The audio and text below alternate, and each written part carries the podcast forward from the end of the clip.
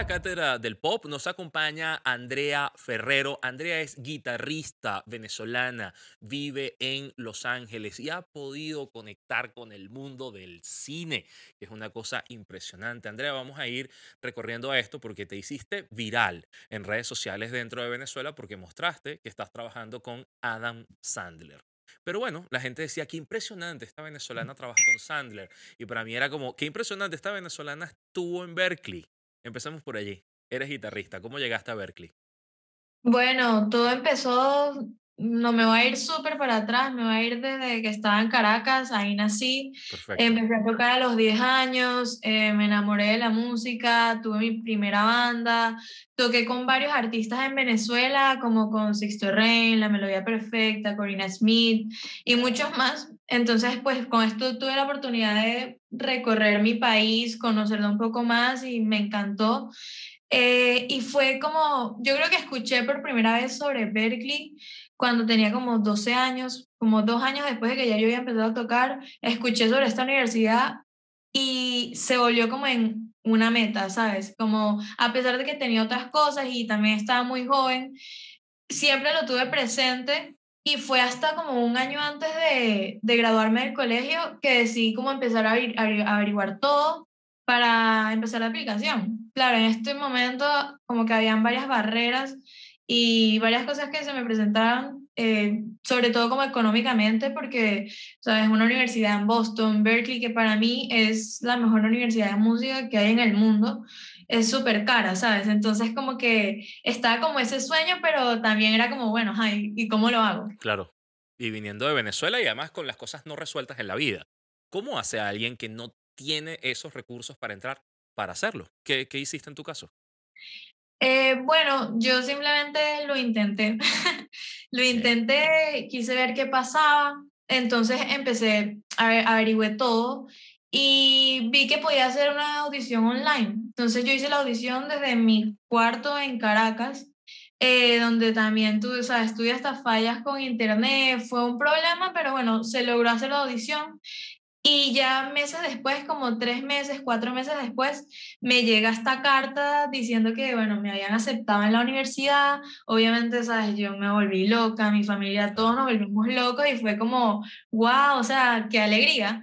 Pero claro, en ese momento mi papá me dice como, no, wow, o sea, increíble, súper feliz, pero, ay, ¿cómo vamos a hacer? ¿Cómo se hace ahora? Claro.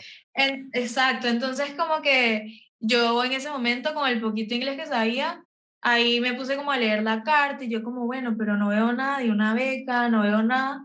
Y después como que fue que vi que arriba a la derecha había algo que decía como scholarship letter, me meto ahí y bueno, es cuando veo que me habían dado una beca completa. Yo creo que lo puse en traductor Google como tres veces porque ni yo me lo podía creer. Y claro, en ese momento ya fue como, mira, vamos con toda, vamos a ver cómo hacemos, pero tú tienes que cumplir ese sueño. Y así fue. Berkeley, Berkeley es un icono no solamente por los, vamos, toda la gente que ha pasado por allí, es que también Juan Luis Guerra es de Berkeley. Así es. Es, es, una casa no solamente, digamos, para la cultura de Estados Unidos, sino para el continente. ¿Qué, cuéntanos, ser guitarrista y entrar en esta academia, ¿qué significa? O sea, te tocó ver clase guitarra 101, ¿cómo, cómo es esto?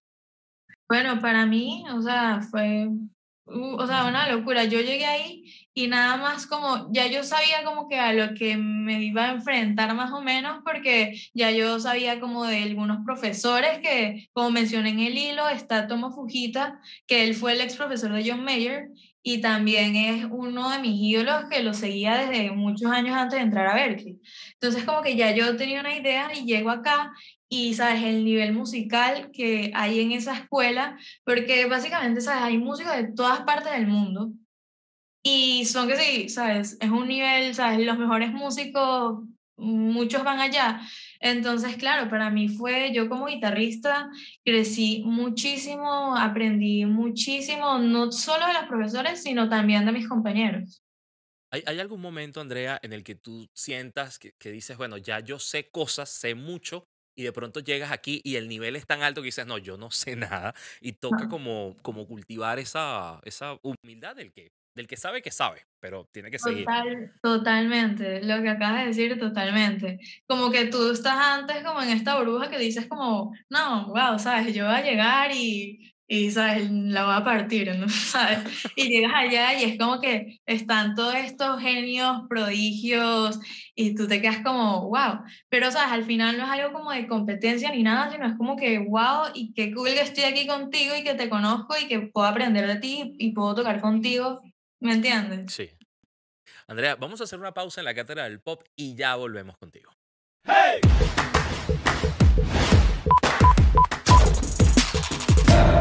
clásico. En el año 2013, Electronic Arts sacó un juego bastante arriesgado para el momento que se llamaba Brutal Legend. Se convirtió luego en una de esas joyitas ocultas que valía la pena tener. El personaje principal de este videojuego es Eddie Riggs y es un rockero que al morir llega al infierno, donde conseguirá poderes especiales gracias al dios del rock Ozzy Osbourne. Allí tendrás que convertirte en el rey del inframundo, venciendo a cientos de demonios con el poder del rock. El personaje principal está basado en Jack Black y el juego está lleno del humor absurdo que suele tener él en su obra. Además, en la banda sonora hay grandes de la música como Osbourne, Judas Priest, Kiss, Motorhead, Black Sabbath, entre otros. Es un juego ideal para los comegatos de la audiencia, esos que ven y que cátedra del pop y dicen, y porque no es del rock, pues bueno, aquí hay espacio para todos. Este clásico salió para Xbox 360, PlayStation 3 y para computadora, así que no te quejes porque hay muchas opciones para jugarlo. ¡Hey! Seguimos en la cátedra del pop con Andrea Ferrero. Ella es guitarrista venezolana, está en Estados Unidos en este momento. Andrea, ¿cómo fue la conexión de salir de Berkeley para terminar trabajando con Adam Sandler? ¿Qué pasó allí? Bueno, esto fue durante mi tiempo en Berkeley, que uno de estos veranos, estando yo allá, lo conocí, él estaba grabando una película en un pueblo que se llama Salem, que queda como a media hora de Boston. Y ellos estaban buscando a alguien que le diera clase de guitarra a una de sus hijas. Y llegaron a mí, Adam vio mis videos, por lo que me contactaron. Yo en ese momento no lo pude hacer porque yo estaba estudiando. Sin embargo, fui, lo conocí y pues él es guitarrista, él ama la música, entonces he tenido la oportunidad varias veces de tocar con él, toqué con él, le gustó mucho, como conectamos muy bien, conectamos a través de la música, ¿sabes?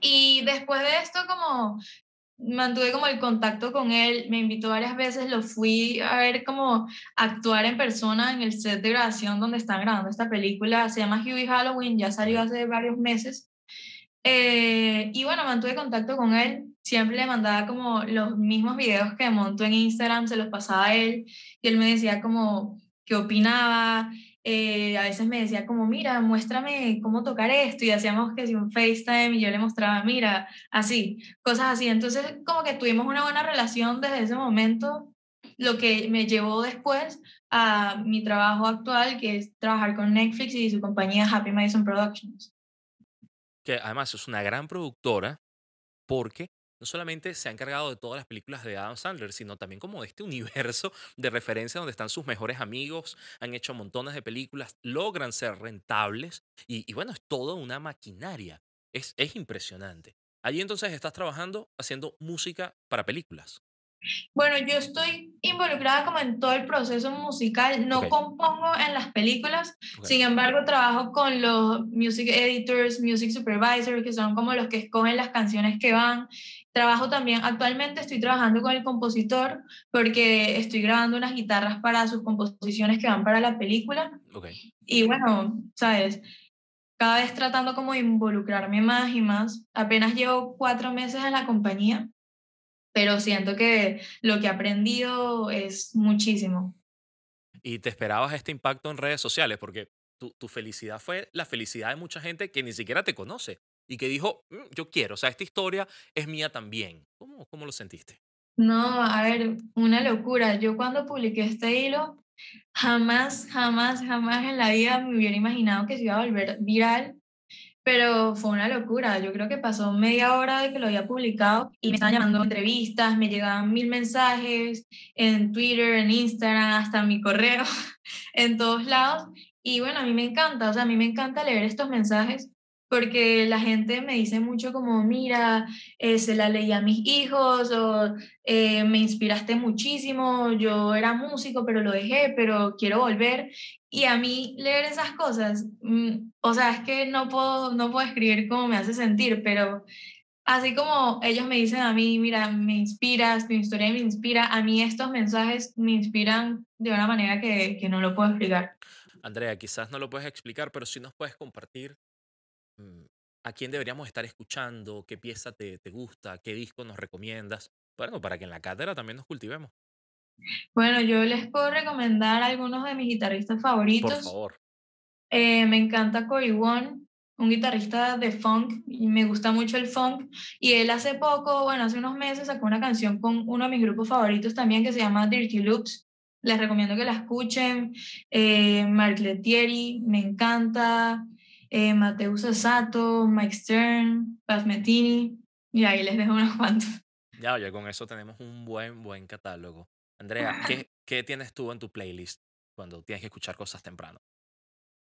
Mm, a ver, depende, depende. La verdad me gusta mucho también el pop, entonces me gusta mucho, así como te digo, estos guitarristas, eso es lo que, como lo que más escucho, que sí, Snarky Poppy, Dir- Dirty Loops, cosas así, pero también me gusta mucho el pop, ¿sabes? Me gusta Olivia Rodrigo, me gusta eh, Bruno Mars, me encanta. Eh, uno de mis sueños es tocar con él eh, Justin Bieber, como me gusta mucho como la música así pop, de hecho en, en mis videos de Instagram siempre posteo como cosas como haciéndole solos a las canciones que estoy escuchando. Además que cuando tú dices mi sueño es tocar con él, con Bruno Mars, lo está diciendo alguien que ya ha logrado varios sueños, así que sería casi que un ejercicio de escalones donde baja uno más. Así que de verdad te deseamos lo mejor, Andrea. Ha sido muy, muy inspirador conocerte. Igualmente, y bueno, muchísimas gracias por permitirme estar acá y compartir mi historia. Era Andrea Ferrero con nosotros aquí en la Cátedra del Pop.